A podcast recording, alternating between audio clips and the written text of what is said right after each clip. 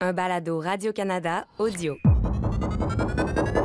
Les dés sont jetés pour la première fois en 36 ans. Le Canada a fait partie du tirage au sort pour la Coupe du Monde. Canada, Belgique, Croatie et Maroc. Quelles sont les chances réelles du Canada?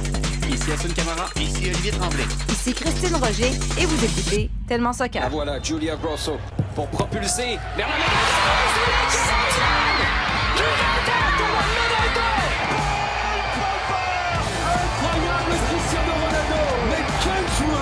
joueur Tous les grands joueurs doivent venir un jour au Real Madrid. A giant goal for Sky Blue. Evelyn Vianne looked to get the final touch right on the doorstep. Marcus Rashford. Oh, glorious! That is a special one. Ahí está que Mario le pidió, viene, viene, viene, viene, viene, gol. Bonjour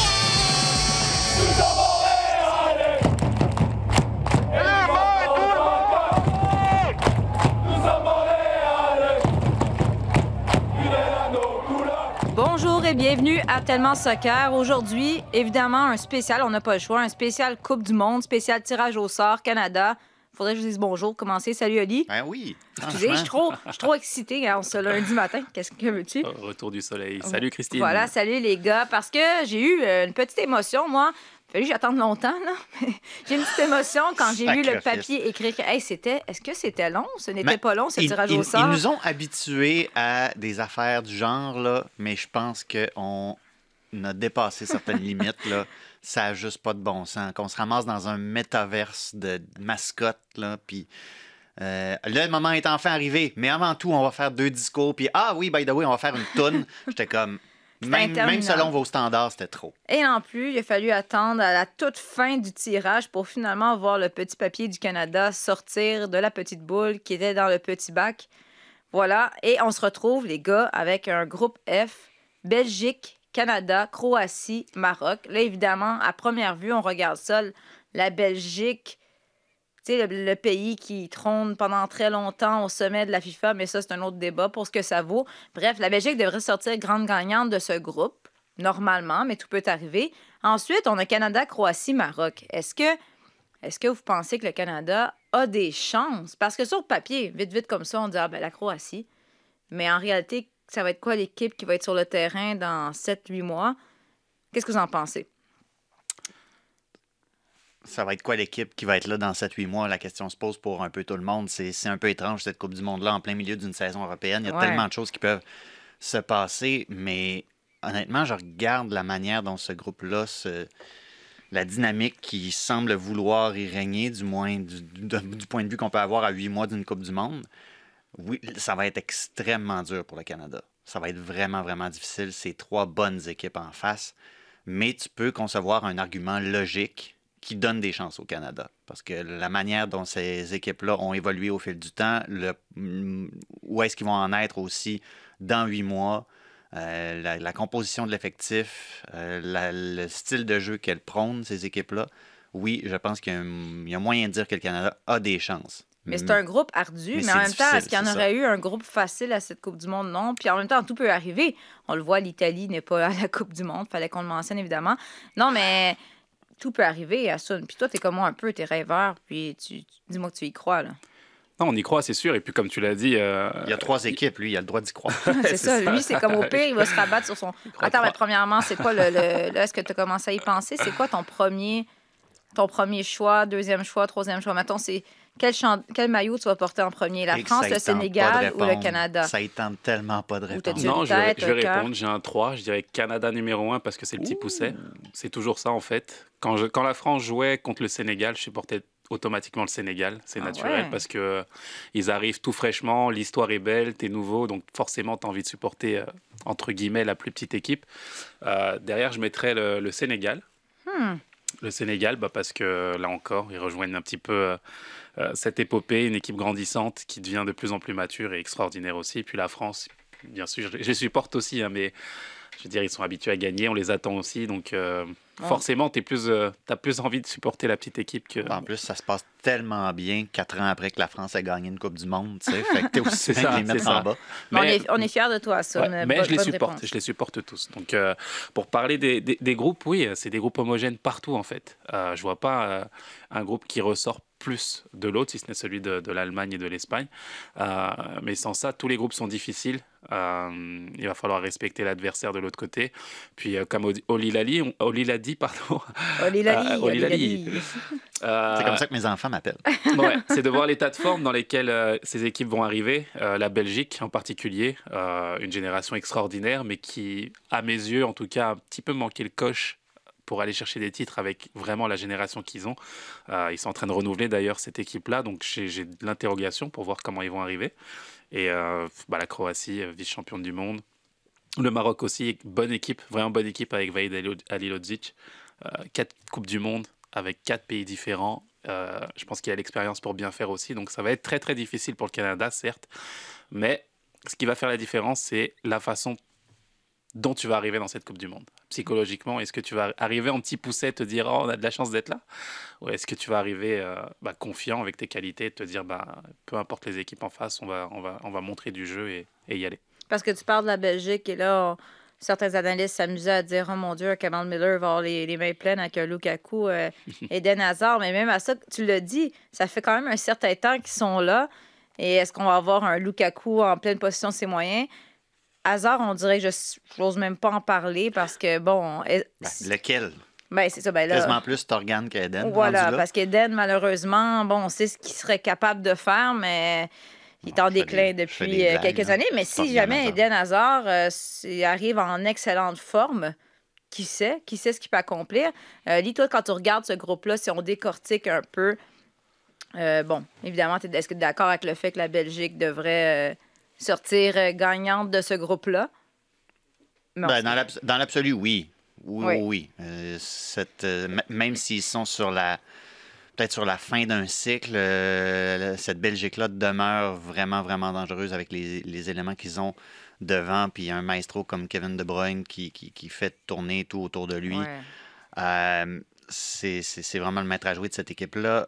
Mais je regarde derrière, puis c'est là que je me dis qu'il y a peut-être des, des coups à jouer pour le Canada. Euh, cette défense-là est, est vieillissante. On parlait de- de- de- de- d'essayer de, faire du renouveau dans cette équipe-là.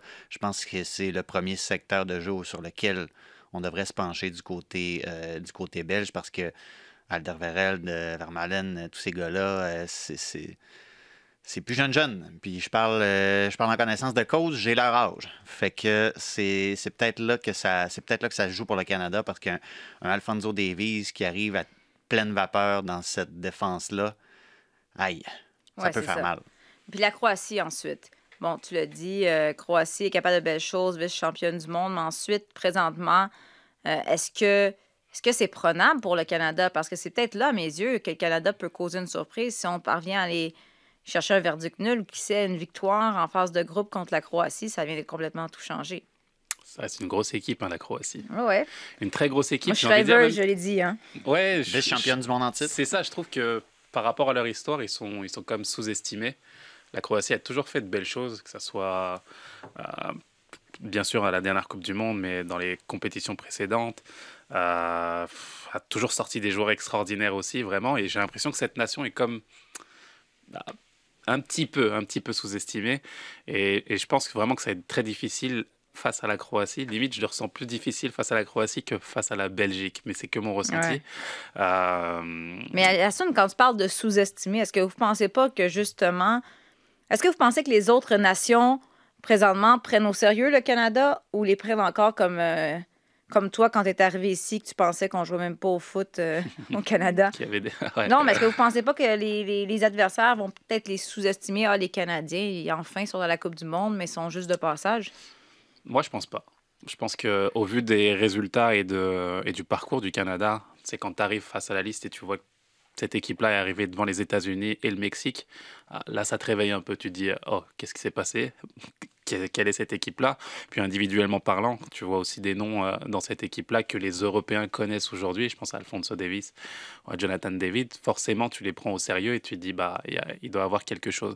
Puis ça rejoint le discours aussi de Vaid Ali- Alilodzic, le sélectionneur du Maroc, qui disait simplement, qui parlait justement de ça, qui se disait que cette équipe était, était intéressante et qui allait finir première de, sa, de son groupe de qualification. Ça veut dire quelque chose. Mhm. Donc c'est concrètement, concrètement ça, ils les prennent au sérieux et, euh, et faire attention aux, surprises parce que Euh, Ali Lodi, tu l'as encore en parlé. Il avait pris l'Algérie. L'Algérie euh, avait failli battre l'Allemagne euh, il y a huit ans. Et forcément, c'est des, des choses qui peuvent arriver dans ce groupe-là et pour lesquelles il, va se méfier aussi. Donc, non, moi je pense que le Canada va être vraiment respecté. Et je- la clé, comme je l'ai dit, c'est comment le Canada va respecter ses équipes. Ne pas avoir des étoiles dans les yeux en voyant De Bruyne face à toi, en voyant Lukaku, mais en y allant avec beaucoup de personnalité et de, de se dire on a, on, a, on a notre chance à 100% de pouvoir sortir. C'est la seule façon d'e- d'essayer de sortir de là. Tout, tout de suite après le tirage, Roberto Martinez, le sélectionneur de la Belgique, a servi un premier avertissement déjà en parlant du Canada, à quel point c'était une équipe unie Mm. qui joue comme l'équipe d'un club et pas comme une équipe nationale, tellement ils sont ensemble, tellement ils jouent bien ensemble. Martinez, oui, comme les autres sélectionneurs, peut connaître un Davies, un David, mais il y a aussi peut-être un Thierry Henry dans son téléphone Ouais, ou dans son oreille carrément qui dit Hey, les autres gars qu'on connaît moins, j'en ai vu une coupe en MLS, sont pas pires aussi, fais attention. Puis on parle d'unité, puis même nous, on se disait, bon, euh, les joueurs canadiens disaient au début, on est un groupe uni, puis on trouvait ça drôle parce que ça paraît bien. Mais pour les avoir côtoyés, Oli, tu le fais, c'est vraiment spécial ce qui se passe à ce groupe-là présentement. Puis John Erdman a réitéré, on a parlé encore euh, cette semaine, on peut l'écouter. you know those type of games, Neil. I think yeah, you go into a World Cup. There's no easy matches, and I think any team can beat any team on a given day. That's just tournament football. So you know, I think Belgium. We, we know their quality players like De Bruyne and Lukaku, and what they've done on the international stage, and then the Croatians, who four years ago were the the finalists. I mean, this is what we want. We want that underdog story. I think we'll be at our best when we rely on our grit, our spirit, and then to bring that that no fear, you know, that opportunity that exists in them type of games against the best players in the world. You know, people like Alistair Johnston, Kamal Miller, Jonathan Azario, you know, local Canadian boys, you know, get a chance to to match themselves, but tell a story in those games. So for us, there'll be a, a no fear mentality and not naive, but no fear coming into this. Just see the opportunities to pioneer for this country and, get after scoring that first goal for Canada in a World Cup. Alors, euh, John Erdman, sélectionneur du Canada, qui parle de cette attitude que les joueurs ne vont pas arriver avec un sentiment de peur à la Coupe du Monde. On est prêt à affronter n'importe qui. Mais John Erdman a aussi parlé que selon lui, pour progresser dans cette Coupe du Monde, il faut qu'il y ait au moins six joueurs dans son équipe, dans son 11 partant, qui jouent dans les cinq meilleures équipes des cinq meilleures ligues au monde. Là, on, déjà, on a Alfonso Davies qui joue avec le Bayern. Jonathan David, bon, il joue dans, la Ligue 1, mais il va changer de club euh, prochainement. Sa valeur continue de monter. Il joue avec Lille. Est-ce qu'il se retrouvera en Premier League? Euh, voyons voir. Ensuite, ben, premièrement, est-ce que vous êtes d'accord avec cette déclaration? Et selon vous, c'est qui qui est plus enclin à quitter? Parce que là, déjà, moi, tout de suite, je parle Kyle Larin. Est-ce que en Turquie, c'est peut-être le temps de, de traverser et d'aller en Europe? Et est-ce que nos, nos La poules. Turquie, c'est en Et dans- un gros club. Ouais, mais ouais, je voulais dire, On mettons. de la géographie. Là. C'est- un gros club Besiktas quand même. vraiment. Je sais, mais est-ce que tu penses que pour John Erdman, c'est suffisant? Est-ce qu'il veut pas un Larin en, en Premier League, justement, ou en. Non? Possiblement. Euh, je pense qu'il il voit à travers l'expérience qu'il a dans son vestiaire, tout simplement, que ce soit sur le terrain ou dans le, vestiaire, de voir la personnalité que peut apporter euh, des joueurs comme euh, Alfonso Davies avec l'expérience que tu as au Bayern. Tu reviens, tu es juste différent. J'en ai parlé d'ailleurs avec euh, Mauro Biello pendant cette campagne de qualification. Et il me disait souvent, Assoun, j'aurais aimé que tu sois là pour voir la personnalité et l'ambiance que ces gars-là arrivent à ramener quand ils reviennent en équipe nationale. Et, et ça, je peux le comprendre de la part d'un sélectionneur de se dire que tu viens avec ton bagage et t'amènes ça à une équipe nationale, une jeune équipe nationale au niveau du palmarès. Je trouve que c'est extraordinaire et je peux l'entendre. Et en même temps, euh, T'es-tu d'accord avec cette déclaration-là qu'il faudrait, mettons, la moitié du- au moins du 11 partant, sinon plus? à pas je peux être d'accord dans sa vision de se dire que plus il y a de joueurs qui jouent au plus haut niveau, mieux c'est, bien entendu. Ça va être le discours de tous les sélectionneurs. On veut jouer dans les meilleurs clubs et dans les meilleures, nations, dans les meilleurs euh, euh, championnats. Mais à la fin, euh, c'est pas non plus une réalité absolue. Il y a des équipes, euh, des jeunes équipes qui ont réussi à faire des exploits extraordinaires. Je pense au Sénégal, par exemple. Toujours le Sénégal, Assunto. Il a- toujours, toujours.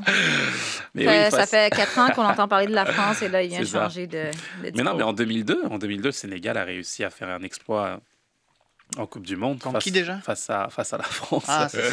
face à la France. Et, euh, et on n'avait pas des joueurs, on a, à part Eladji Diouf, je veux dire, on avait euh, des, des, des, des joueurs qui jouaient dans des équipes plutôt modestes, j'ai envie de dire. Et, ce qui ne leur a pas empêché d'aller euh, d'aller très très loin jusqu'en jusqu'en quart de finale. Donc euh, c'est une, une ambition qu'il a, c'est sa vision à lui. Mais je pense que il peut tout arriver dans une Coupe du Monde et tu peux arriver à, à faire des exploits, des exploits intéressants. Et d'ailleurs, c'est un discours qui a un petit peu froissé Olivier Renard, euh, qui a écouté euh, justement ces paroles-là et qui, qui l'a vu comme un manque de respect. Euh, concret en fait de la part euh, parce une... qu'il visait directement des gars comme Kamal Miller puis euh, Oui. Johnston Oui, évidemment. forcément. Donc, euh, il, a, il, a, il a mal ressenti par rapport à son club en MLS ici. Et je peux le comprendre aussi parce que tu essaies de développer des jeunes. C'est aussi grâce à ces joueurs aujourd'hui qui sont en MLS que tu arrives en Coupe du Monde. Donc, arriver avec ce discours-là, là, maintenant, aujourd'hui, je trouve que c'est un petit peu abrupt. Et qu'au contraire, il faut mettre en lumière justement le travail fait par ces clubs en MLS qui ont permis d'avoir une équipe nationale compétitive aujourd'hui. OK, mais prenons ça autrement. Euh, oui, il y a la question est-ce que vous pensez que c'est nécessaire que des joueurs aillent dans les meilleures ligues? Mais là, évidemment, le fait que les joueurs, le Canada se ramasse en Coupe du Monde, ça attire les regards, ça attire l'intérêt de certains des plus grands clubs. On en a parlé entre autres avec euh, Nick Mavromaras, qui est l'agent de Kyle Larin, de Jonathan David. Il disait ça change tout. Automatiquement, les grands clubs, les Chelsea de ce monde nous appellent puis ils posent des questions sur nos clients. Donc peut-être que de toute façon, il y a des joueurs qui ont des occasions qu'ils n'auraient pas eu auparavant. Carl Larin, tu n'as pas l'air d'accord avec moi, Lee, que, que peut-être qu'il va aller ailleurs. J'ai dit Carl Larin en tu partant. Tu, me prêtes des intentions. Non, mais est-ce que tu penses que Carl. Larin. Moi, c'est ça que je fais dans la vie. Est-ce que Carl Larin, tu penses qu'il devrait changer de se retrouver en, dans, j'allais dire encore en Europe, dans un grand club, dans une grande ligue européenne? Ou est-ce que des gars, nos gars du CF Montréal, Kamel Miller, euh, Johnston, qui sait peut-être même Ismaël Koné, risquent de partir au cours des prochains mois? Est-ce que ce serait bénéfique pour eux? Ben, pour, pour Larin, ça dépend, tu sais, ça, ça, ça dépend de ce qu'on lui fait, euh, de ce qu'on lui présente comme projet s'il doit partir de la Turquie, parce qu'en ce moment, il est quand même pas dans une mauvaise situation Voilà. en Turquie. Il est parmi les, les grands clubs de ce championnat-là qui joue la Ligue des Champions. Euh, si euh, il part à, je sais pas, Newcastle, mettons, pour simplement se cirer le banc, il est pas plus avancé. Le calcul de John Herdman, ça lui appartient. Ultimement, je pense qu'il ne pense pas nécessairement aussi à 2022. On veut, des, on veut des gars dans les grands championnats. Il y a des yeux sur 2026 aussi. Puis de se dire, 2026, on est chez nous, c'est peut-être là qu'on veut que le projet arrive à une certaine maturité. Au fil de ce cycle-là, il faut que là, il y ait des, justement, comme tu disais, des clubs qui appellent, qui posent des questions, qui s'intéressent à ces joueurs-là. Et tu regardes un. Nick Mavromaras, c'est aussi l'agent d'Isma- d'Ismaël Koné, par exemple. Voilà. Ben, des jeunes comme ça, maintenant, tu regardes qu'est-ce qui se passe aux États-Unis. Un Ricardo Pepi à Dallas, on l'a eu un an, un an et demi en MLS, puis il est parti. Il n'est pas parti dans un des cinq grands de, de l'Allemagne, mais il est allé poursuivre son développement dans un, dans un bon championnat en Allemagne. C'est aussi ce genre d'histoire-là que tu veux pour tes, euh, pour tes gars, pour ta sélection nationale. Du jour au lendemain, il n'y aura pas six gars du Canada qui vont jouer à Chelsea. C'est pas le bon moment pour dire Chelsea, ils ont perdu en fin de semaine. Mais tu sais, c'est un, c'est un baby steps. Il faut y aller une étape à la fois. Mais John Herdman a raison, ultimement, d'avoir des visites grandeur, de dire oui, les Canadiens peuvent faire partie des cinq grands championnats européens. Puis comme tu as dit, je pense que l'essentiel reste que ces gars-là jouent Mhm, pour continuer à se développer. Exactement. Mais bon, être dans un grand club, comme tu dis, s'il reste sur le banc, on n'est pas plus avancé. Là, maintenant, la question, c'est comment cette sélection canadienne peut ou va se préparer pour cette Coupe du Monde? Olivier, générateur de contenu, What's up? t'as posé une question hier sur Twitter qu'on a s'est amusé à repartager. Qui aimeriez-vous voir euh, le Canada affronter en match amical avant la Coupe du Monde et pourquoi? Et là, c'est parti, c'est parti de tout bord, tout côté. Je peux vous demander, vous, avant d'aller voir tes fans, qu'est-ce qu'ils ont dit? vous, est-ce que vous avez des. Est-ce que vous avez des, des informations, des sources qui vous ont appelé? Ou est-ce que vous avez des désirs? Clairement, il y a une volonté de se frotter à d'autres équipes que celles de la CONCACAF. Ça, c'est écoute, c'est une vérité de la palisse. Là, j'invente absolument rien. Mais la je pense que c'est question. vraiment crucial. Ben, c'est ça, on en parlait avec notre réalisateur Jacques Alexis avant d'entrer en ondes. C'est que là, le Canada a bien fait, Mhm. mais contre les équipes de la CONCACAF. Là, C'est ça. fait longtemps qu'on n'a pas joué contre des équipes européennes, contre des clubs africains. Voilà. Il y On est des- rendu là. C'est ça. Il y a des fenêtres internationales qui sont prévues quand même d'ici à la Coupe du Monde.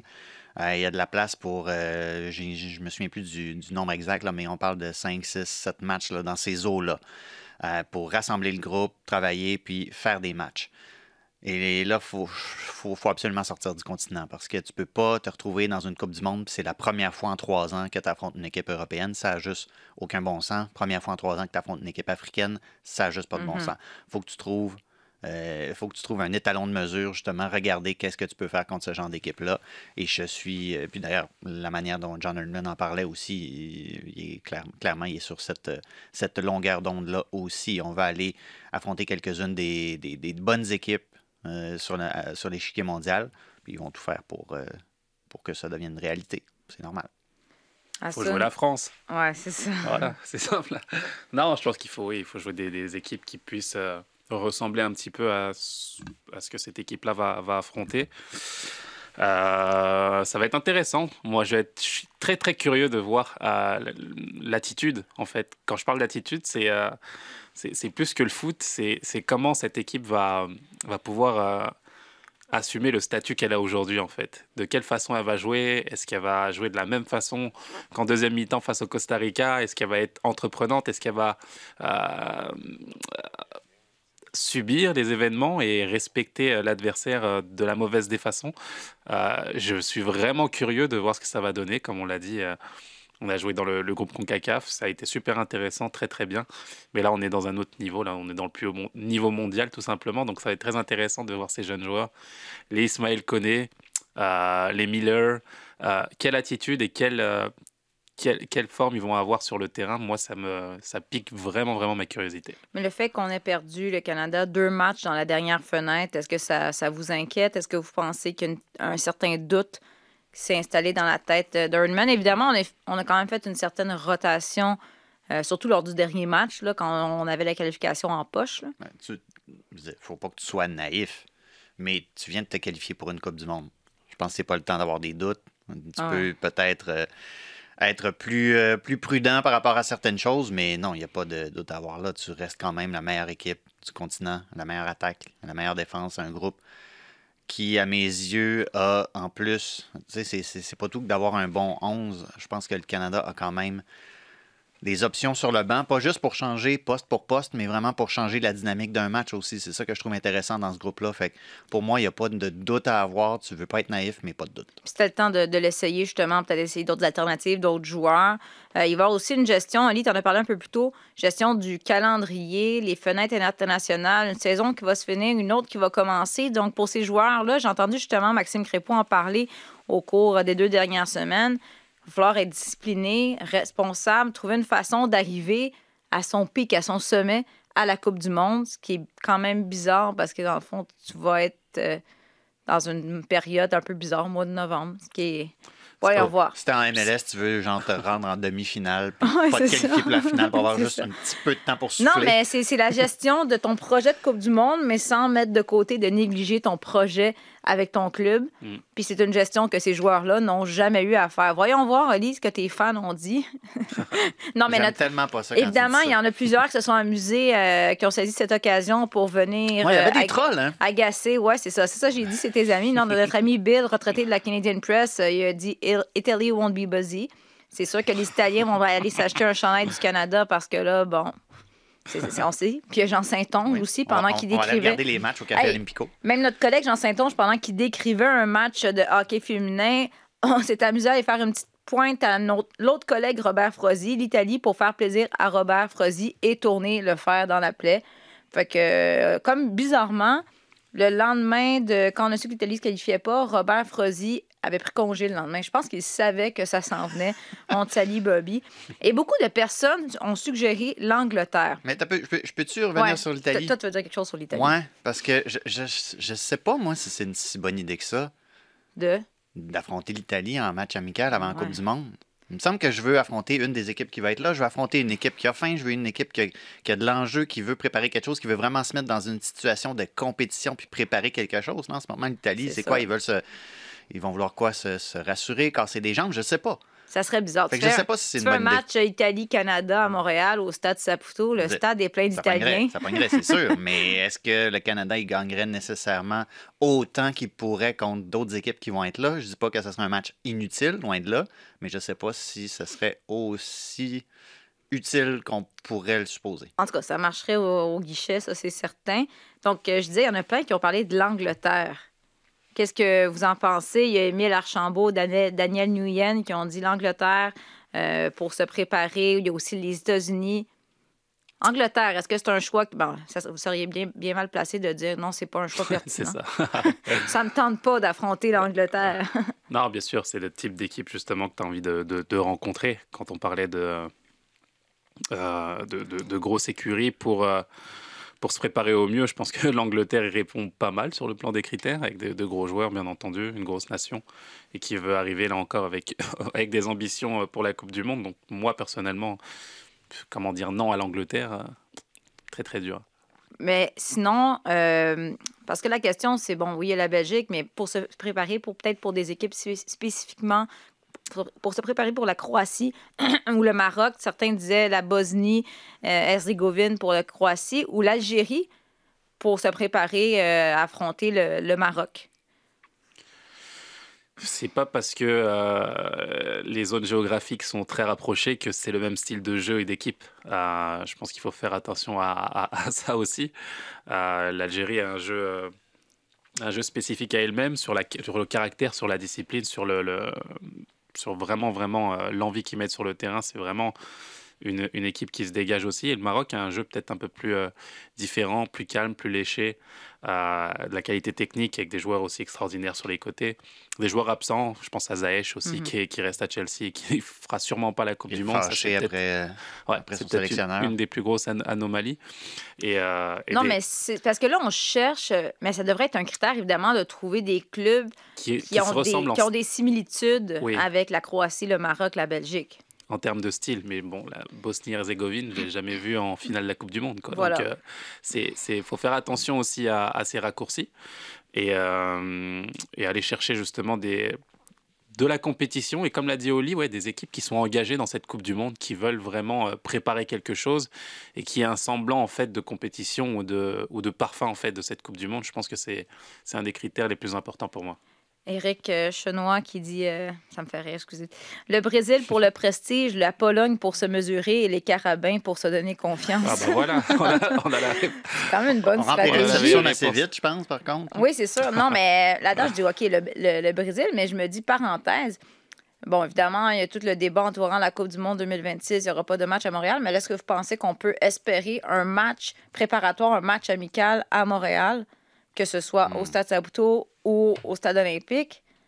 Parce que la majorité des pays dont on parle, je veux dire, en fait, n'importe quel pays, présentement, on s'entend que n'importe quel pays, peu importe la ville au Canada où on préparait, présentait ce match amical, les billets seront tous vendus. Ouais. On fait ça le comble. On est, on est complètement ailleurs. Là. Mais est-ce que tu, justement, est-ce que tu vas aller dans une ville comme Montréal qui n'a pas accueilli de match pendant la campagne de qualif ou tu veux plutôt aller, entre guillemets, récompenser les publics qui t'ont aidé à aller là? Je pense au public d'Edmonton, de Hamilton, par exemple, où c'était très, très engagé, où on est allé chercher des résultats vraiment, vraiment cruciaux. C'est peut-être. euh, je, réponds peut-être à la question en la posant, mais. Bref, euh, tout, est, tout est possible, mais j'ai l'impression qu'on voudra peut-être justement aller aussi dans ces, dans ces grands stades-là. C'est toi qui parlais de au guichet, ça va fonctionner contre l'Italie, mais justement, Mhm. il faut penser au guichet aussi, j'imagine. Évidemment. Et par parlant de troll, ben, troll, il y a notre, notre collègue Antoine Deshaies qui a dit ben, le CF Montréal, juste pour mélanger les néophytes. Et là, Miller, il sait plus, il joue des deux bords, il sait pas quoi faire. Ouais, il pourrait Une- faire comme. euh, Une demi avec chaque c'est équipe. ça, exactement. Pelé, Pelé a fait ça pour son dernier match. Pourquoi pas? Hey les gars, avant de se quitter, il faut quand même qu'on regarde rapidement euh, les autres groupes. Qu'est-ce qu'il y a à surveiller?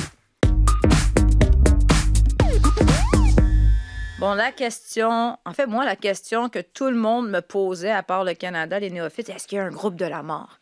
Bon, je sais pas ce que ça en pensait. À première vue, on peut parler du groupe E, avec l'Espagne. Hassan, il pense qu'il n'y en a pas, mais je pense qu'il est là. Ben, il est là avec l'Espagne et la- l'Allemagne, mais il nous reste encore euh, un pays à, à connaître l'identité. Donc, C'est ça. Probablement le Costa Rica. Voilà. Je pas être Je Ouais, est-ce que c'est vraiment, est-ce que c'est vraiment un groupe de la mort? Tu sais, ils vont finir premier, deuxième, puis voilà. Bah, il y a un choc pour moi. Il y a un gros choc, bien entendu, mais ce qui ne définit pas, pas à mes yeux un groupe de la mort, je pense que c'est soit le Costa Rica ou la Nouvelle-Zélande qui rentrent dans ce groupe. Euh, à la fin, ça reste un groupe quand même, oui, euh, intéressant, très intéressant avec ces deux équipes qui sortent du lot, bien entendu. Mais tu sais, quand on parlait de groupe de la mort à l'époque, il y avait trois, trois grosses équipes qui étaient. Ben, c'est puis- ça. Pour moi, un groupe de la euh, mort, c'est que tu as une puissance c'est qui ça, va c'est sortir, puis qui Ça, il sera va, y en, plus là. il va y en avoir de moins en moins avec les Coupes Oui. du Monde à 48, Exact. puis les Mhm. Euros à 32, puis les Coupes d'Afrique des Nations à 162 000. puis Mais ça, fait quand c'est- même c'est- qu'on peut se retrouver avec un match qui a l'allure d'une finale, en quelque sorte, dès la phase de Ouais. groupe. Et ce qui est tannant, c'est que le premier et le deuxième du groupe E vont affronter le deuxième et le premier du groupe Ouais. F. Fait que c'est ça qui attend le Canada s'il passe au tour éliminatoire. Aïe aïe. En même temps, si t'es là, aussi bien vouloir affronter ce genre d'équipe-là On aussi. n'en parlera pas tout de suite, OK? Mais là, on va demander une prédiction, mais on a le droit, on a le droit de, ré- euh, de, de- de revoir notre prédiction quelques fois d'ici à la Coupe du C'est pas Monde. comme ça que On a- ça marche. on a les le droit de tricher. Non, mais c'est parce que, non, mais c'est parce que, mettons que, tu sais, si... euh, On est sûr de gagner comme ça si on non, fait ça mais chaque si euh, Ronaldo, Benzema, Mbappé puis Lukaku se cassent des jambes, je veux dire, ça se, peut ça se peut qu'on revoie nos prédictions. Hassoun, hab- avant, habituellement, on s'en souviendra pour l'Euro, il disait toujours la France, la France, la France. Mais là, je, je sens qu'il évolue en tant que personne. Moi, je pense. Un homme grandi. hein. Voilà. Ouais, non. Je pense euh, bah, la France est grandissime favori à mes yeux. Euh, Bon, finalement. non, non, non, mais il faut être, faut être terre à terre. Ils ont une équipe monstrueuse, un Mbappé qui vole en ce moment. S'il a la forme du moment, de ce moment en, en novembre, ça sera juste extraordinaire aussi. Euh, des joueurs comme Benzema, etc. Mais ça, moi, c'est ça. On a quelqu'un qui me parle de l'euro à l'oreille. c'est ça. Il y avait du talent aussi à l'euro. Ouais, hein. mais Mais- l'Italie a gagné l'euro aussi, tu sais. Fait que C'est Qu'est-ce que ça ça, veut ça- dire? ça peut quoi ce arriver. hein, Mais, cette expérience-là peut, peut donner encore plus fin justement à cette équipe-là pour arriver à, à aller chercher un, un truc extraordinaire, de prendre deux Coupes du Monde d'affilée, chose qui n'est jamais arrivée dans l'histoire. Donc ça peut être justement un, un challenge Brésil intéressant. 58-62 quand Ouais. même. Un challenge intéressant justement. Mais je mettrais euh, en fait le Sénégal. Peut-être Après pas ça, il part non. du Canada. Non, non, mais celui, tout, ton pays, c'est la France, mais Sénégal, c'est le, le- la nation qui pourrait causer une surprise. Bah, même- je parle même pas de surprise en fait. Justement, le Canada, on pourrait parler de surprise. Le Sénégal, avec ce qu'ils ont et ce qu'ils font aujourd'hui, sincèrement, j'ai l'impression qu'ils peuvent être l'équipe africaine qui peut aller chercher quelque chose. Peut-être pas la Coupe du Monde, mais aller chercher une demi-finale avec l'équipe qu'il y a, sincèrement. Euh, là encore, euh, je trouve que cette équipe est sous-estimée. T'as Koulibaly qui est tout simplement, à mes yeux en tout cas, le, si ce n'est l'un des deux meilleurs défenseurs centrales du monde. Je pense qu'Oli est d'accord Mhm. avec moi. Oh, ouais. Ouais. Euh, t'as Sadio Mané devant qui est juste extraordinaire. Euh, t'as un milieu de terrain super intéressant aussi avec Gana Gay du PSG. Euh, Il y a vraiment une équipe et euh, j'ai failli oublier notre gardien, tu te rends compte. Edouard Mendy qui est tout simplement le meilleur gardien du monde aujourd'hui. Donc euh, L'affaire, c'est que tu as un parti pris, mais tu es excellent pour trouver des arguments. non, c'est des, euh, c'est des, c'est faits, c'est tout simplement des faits. C'est des C'est faits fou, que hein. je donne. Je veux dire, euh, Edouard Mendy aujourd'hui, il s'assoit à la table de, de- j'allais dire Donnarumma, même plus aujourd'hui, mais oui, forcément, il s'assoit à la table des Neuer sans forcer. C'est vraiment le fait d'être sûrement sénégalais et de ne pas avoir la vitrine. euh, Mhm. Que d'autres gardiens en plus, peuvent ils sont avoir, dans un groupe très abordable. Oui, c'est ça. mais je Ils n'ont pense, pas de raison ouais, de pas sortir de ce groupe je pense vraiment que le Sénégal, avec a, a le une carte à Qatar, jouer. Ouais. Qatar, Équateur, Pays-Bas. Ouais. Ça, c'est un, c'est un beau groupe, ça. Ouais. Donc je pense vraiment que le Sénégal a une carte à jouer et puis euh, bah, je, je, je suivrai attentivement euh, les résultats et l'évolution de cette équipe. On enregistre ça, on prend des notes. Oli? Donc, euh, le pays qui, selon toi, peut sortir grand gagnant de cette Coupe du Monde et euh, ou celui qui pourrait causer une surprise, en quelque sorte. Ça perd l'hypopète. C'est dur. C'est dur, mais on peut. dur. Parce que même moi, je ne vais même pas prononcer. Je vous le pose, puis euh, je décide que moi, je me prononce pas aujourd'hui. Donc, euh, Ouais. non, mais on va en reparler. Mais à première vue, comme on l'a dit, c'est vrai qu'il peut arriver énormément de choses dans les prochains mois qui vont complètement changer la donne. Écoute, moi, le, le Brésil, je les trouve tannants.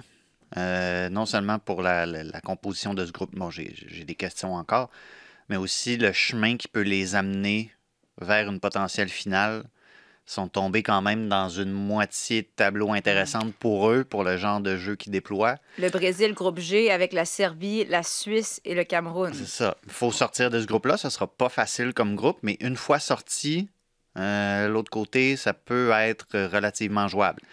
Fait que ça, je, ça, je les trouve tannants. Ouais. Euh, Puis comme pays qui peut. Écoute, moi, j'ai- moi, comme surprise, j'allais te parler du Sénégal, mais Non, Assun non, dit que mais c'est c'est pas une surprise, tu sais. Assun dit que c'est pas une surprise. Euh, voyons voir. Euh, Non, mais Sénégal, je veux dire, c'est bon, ça peut être notre argument. Que je veux dire, c'est pour toi, c'est pas une surprise. Mais exemple, ceux ça- qui regardent le foot Justement, oui. une ça- fois ou deux ans, C'est ça. Pour eux, ça, si on voit le, le- le- le Sénégal progresser dans le tournoi, ça va être une surprise. C'est que quand tu es initié justement à, à cette équipe, forcément, c'est moins une surprise parce que tu les connais. Mais bien entendu, pour, le, pour, pour les gens qui sont moins initiés, je veux dire, le- c'est pas le premier pays que tu ressors, le Sénégal, bien entendu. Mais c'est en mettant en avant les arguments qu'ils ont, le- l'expérience qu'ils ont. C'est l'équipe euh, championne d'Afrique aujourd'hui, euh, vice-championne d'Afrique euh, il y a deux ans aussi. Donc je pense que y a, il y a- ils ont vraiment le, le pédigré pour faire quelque chose. ouais. Mais tu sais quoi? Euh, c'est peut-être pas. Ça rentre peut-être pas dans la catégorie des, des surprises, mais à cause des circonstances, une équipe que j'aimerais voir faire un, un beau parcours serait peut-être le Danemark. Hmm. Euh, dans le groupe de la France, justement, avec euh, la Tunisie puis euh, le gagnant d'un barrage intercontinental. Euh, avec Christian Eriksen qui est de retour au Ouais. jeu, qui fait super bien en première ligue, qui a marqué pour son, pour son pays dans le stade où son malaise cardiaque à l'Euro s'était produit en plus.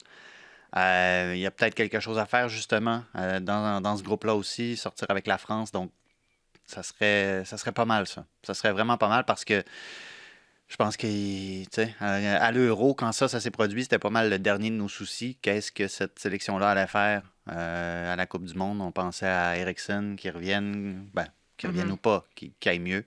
Puis là, on peut penser qu'il va faire une Coupe du Monde et que ça va bien aller. Donc, voilà. Puis, tu sais, on disait, euh, ah, il n'y en aurait pas eu de groupe facile pour le Canada, mais quand même, quand on regarde ça, on aurait pu avoir un groupe un peu plus facile. tu sais. Ah Justement, oui. on parle du Sénégal qui est avec le Qatar, l'Équateur, les Pays-Bas. Je veux dire, on aurait pu ne... ouais. Avoir un parcours un peu plus facile, mais tout peut arriver à une Coupe du Monde. Voyons voir. Mm. Euh, moi, vu que j'anime, je me donne le droit de ne pas me prononcer aujourd'hui. Non, mais c'est parce qu'à Ah, l'Euro, ah, ah, ah. à l'Euro, j'avais dit la Belgique, mais là, je ne peux pas dire la Belgique parce que parce que c'est avec le Canada. Donc là, je suis coincée. Ah oui, mais tu veux passer en dessous de la table chez les beaux-parents, c'est quoi? non, mais là, c'est ça, il va y avoir une chicane familiale, là, mais bon, que voulez-vous? Non, mais est-ce que c'est l'année aussi, je me dis, est-ce que le Portugal va pouvoir progresser? Parce qu'on regarde le groupe du Portugal, Portugal, Ghana, Uruguay et Corée. Ça, ça a l'air assez facile pour Ça va le être drôle quand le Ghana et l'Uruguay vont sortir du groupe. C'est ça. Fait que tu vois, genre, je vais pas me prononcer parce que c'est juste. Qu'en fait, si je dis quelque chose, il va arriver le contraire. Non, mais moi, je suis curieuse de voir. On n'arrête pas de dire que Ronaldo a tout fait. Mais là, il lui manque. Il lui manque ça. Il faut qu'il soit capable d'amener son équipe à un autre niveau à la Coupe du Monde, permettre à son pays de progresser. Sauf que le problème, on a l'impression que tout repose sur, sur ses épaules. Bah là, s'il ramène la Coupe du Monde, euh, je veux dire. Voilà, on fait des statues partout est, dans chaque, est, chaque euh, métropole du monde. Non, je pense qu'il a, il a, enfin, il a prouvé qu'il avait amené cette équipe euh, à un autre niveau depuis son arrivée. Euh, maintenant, c'est sûr que c'est, oui, ce qui est intéressant, c'est de suivre la probable dernière compétition de ces joueurs-là. Je pense à Cristiano, je pense à, à Messi aussi. Mais avec la- Messi, ouais, l'Argentine, Arabie Saoudite, Ouais. Mexique et Pologne. Ouais, Groupe exact, intéressant aussi. exact. Donc ça va être intéressant de suivre ces, ces légendes dans ces groupes-là, voir comment ils vont aider leur équipe à sortir et s'ils sont capables d'aller chercher cette, cette Coupe du Monde tant convoitée pour ces deux, ces deux équipes-là. Bon, voilà. Donc. euh, Sans oublier le groupe de la géopolitique, hein, le groupe B, avec euh, l'Angleterre, mais- l'Iran, les États-Unis. J'allais dire, j'allais dire, à travers ça. j'allais dire l'Angleterre. On dirait que j'arrive pas à me prononcer, mais j'allais dire l'Angleterre. Je suis curieuse de voir qu'est-ce qu'on va réaliser. L'Angleterre, les États-Unis, ça va être génial à suivre euh, sur les réseaux sociaux, c'est- ce match-là. Ça va être mémorable. Mais bon, on aura l'occasion d'en parler. Et comme je dis, nos, pro- nos propositions vont évoluer avec le temps, selon les équipes. Parce que toi, tu as dit euh, le Brésil, donc tu attends à ce que Neymar euh, devienne le joueur qu'on attend et que là, il qui- tout Qui réalise enfin son potentiel. son potentiel. Donc, il décroche de YouTube et TikTok d'ici à la Coupe du Monde et il devient exceptionnel. Voilà. Oi, oi, oi. Les gars, merci beaucoup. Ah non, mais avant, avant on fait-tu quelques minutes? faut qu'on en parle. Attends, on a trop de choses à dire. Euh, Désolé, spécial de trois heures. Qu'est-ce qui se passe? Non, mais c'est parce qu'on a déjà parlé, mais il faut parler quelques minutes du fait que la Coupe du Monde est au Qatar. Parce que, bon, c'est pas, pas une surprise, ça fait longtemps qu'on sait, mais ça continue, continue de faire jaser. Évidemment, négativement, on sait qu'il y a eu des, des gros problèmes avec les travailleurs dans les stades. Et là, en France, ben, il y a Jean Lassalle qui est un candidat à la présidence de la République. Il dit, si je suis euh, élu dans quelques semaines, bien, je vous garantis que la Coupe du Monde 2022 ne se jouera pas au Qatar. Tout se décide à l'Élysée, comme on, on aime sait. ça, un homme confiant comme ça. Mais il y a tout un aspect quand même, on fait des blagues, mais il y a tout un aspect un peu un politique entourant cette Coupe du Monde. C'est pas la première fois. C'est le même dans tous les événements d'envergure. Mais là, c'est pire que jamais. Mais, même à ça, en, en Europe présentement, ça crée au scandale justement parce que la Coupe du Monde a été donnée euh, au Qatar. là. Oui, c'est sûr, c'est un débat, un débat qui date pas d'hier d'ailleurs. Depuis l'attribution de la Coupe du Monde au Qatar, il y a des, gros débats, des débats légitimes aussi qui se font sur l'attribution de, de, bah, cette Coupe du Monde. Euh, et c'est sûr que c'est l'occasion, je pense, hein, bah, de pouvoir s'y pencher, discuter et d'échanger avec, ce- ces, avec ces pays qui, euh, qui ont peut-être des normes différentes euh, des nôtres. Et en même temps, c'est aussi à relativiser, parce que je trouve qu'il y a quand même, un, à mes yeux en tout cas, un- pas, une sorte d'acharnement, mais euh, qu'on tombe plus facilement sur certains pays que d'autres. Euh, toutes les compétitions, en fait, ont été amenées à... Enfin, l'attribution de compétitions a été amenée à des débats. Je pense à la Chine, bien entendu, ou à d'autres pays. La Russie, ouais, Exactement. Et j'ai l'impression qu'on tape un peu plus fort sur... euh, un peu plus fort et plus longtemps sur le Qatar, à travers son histoire, à travers ce qu'ils font. Euh, Il y a quand même des choses à... qui sont horribles, c'est sûr. hein. On parle justement de morts sur la construction de stades, par exemple. Je pense que c'est- des choses horribles qu'il faut relever et qui sont importantes, euh, à- qu'il est important de mettre en lumière. Et en même temps, à, j'allais dire, je sais pas si le mot et le terme est bon, à relativiser par rapport à la construction d'autres euh, sites, d'autres événements dans d'autres euh, compétitions aussi. Euh, je pense que la, proportion de morts dans les stades au Qatar n'est pas plus importante que celle dans des, des infrastructures en France, par exemple. Et le mot est difficile à dire, mais oui, en France, il y a des morts dans la construction de stades, d'infrastructures aussi. Et en valeur relative et non absolue, bah, on a un petit peu, à peu près la même chose au niveau des, chiffres. Donc, euh, je pense que c'est des choses qui sont importantes à relever, mais qu'il faut avoir beaucoup, beaucoup de, recul aussi sur le regard qu'on a sur, euh, sur les pays où, où j'ai l'impression qu'il y a une touche des fois aussi de, je sais pas, euh, un regard un peu péjoratif sur certains pays, au lieu de profiter de ces instants-là pour parler justement de, des enjeux très importants et de, de pouvoir faire évoluer les pays dans, dans, dans les secteurs dans lesquels ils doivent évoluer. C'est malheureux, mais c'est le genre de situation qui arrive souvent. On l'a vu dans le contexte olympique. On le voit, on en, les articles commencent à sortir dans la préparation des Jeux pour Paris en 2024. Euh, les conditions des travailleurs, ça demeure souvent un gros débat. Est-ce que tu as peur un peu, par exemple, que cette situation, je dirais, politique vienne nuire au, au, euh, spectacle sportif qui est supposé être la Coupe du Monde? Hmm, non. Non, je pense pas que ça va nuire au spectacle parce que, ben, d'une part, ju- juste souligner que ça fait quand même. Au, au moment où la Coupe du Monde va se mettre en branle, ça va faire 12 ans qu'on sait que ça va avoir lieu au Qatar. Donc, ça, ceci explique cela un peu, le pourquoi qu'on parle tant du Qatar, parce que ça fait 12 ans qu'on en parle. Euh, mais quand tu regardes la manière dont, dont- dont la FIFA, a- et particulièrement son président, a agi pendant le tirage, par exemple, en faisant des appels à la paix et tout ça, sans nommer personne, en faisant comme si ça s'était produit comme ça et que c'était pas quelqu'un qui avait décidé quelque part que qu'il y aurait une guerre. Comme si ça c'était c'était Ouais. juste de la genèse spontanée. Et il faudrait, ah, faudrait arrêter la guerre. Ça, alors que ça accepte des distinctions euh, nationales de certains pays. Je trouve ça euh, hypocrite. Je trouve qu'on se met la tête dans le sable. Et c'est un peu à cause de ça que je dis que je pense qu'il n'y en aura pas d'impact justement sur le spectacle sportif parce que la FIFA va tout faire pour séparer les deux. À la limite, pour évacuer l'enjeu géopolitique, social, etc. Euh, ça, va prendre, ça va prendre du travail ailleurs. Ça va prendre encore des, des- des journalistes courageux qui vont sur le terrain puis qui rapportent ce qui se passe sur le terrain, comme il s'est passé, notamment avec les, les- les Jeux olympiques et tout ça. Mais non, euh, le tournoi va avoir lieu. Je veux dire, il y avait toutes sortes de questions sur la Russie euh, avant que la Coupe du Monde ait lieu en Russie. Puis oui, il y a eu des discussions géopolitiques et sociales, mais il y a eu une Coupe du Monde, puis tout le monde a eu du plaisir à regarder les matchs. Et je m'attends à non, exactement la ça. même chose cet hiver. Oui, c'est sûr, Oli, il faut pas se fier sur la FIFA. Je dirais même l'UEFA pour non. venir euh, changer le monde positivement. Habituellement, ils sont pas très forts là-dedans. Mais au moins, on va avoir du, du foot, un super bon tournoi avec le Sénégal qui va venir gagner ça selon Assoun et Olivier aussi. Nous, on va être là Un la semaine instant, prochaine. pas dit qu'elle a gagné. Non, mais Un instant. à, à surveiller, on t'a enregistré. Je pense qu'on peut remettre Moi, mais le je peux tape. changer mes prédictions C'est vrai. après. Je vous ai donné la, la permission. Est-ce que vous êtes là, les gars, la semaine prochaine? Oh oui. On va parler Tu un, m'appelleras, là. je vais t'appeler, je vais te dire l'heure, la journée, mais on va être là pour parler, entre autres, du CF Montréal, euh, qui a joué en fin de semaine, qui a finalement gagné. Mais là, il y avait une Coupe du Monde, on n'en a pas parlé, mais ce sera au menu la semaine prochaine, dans ce nouvel épisode de Tellement Soccer.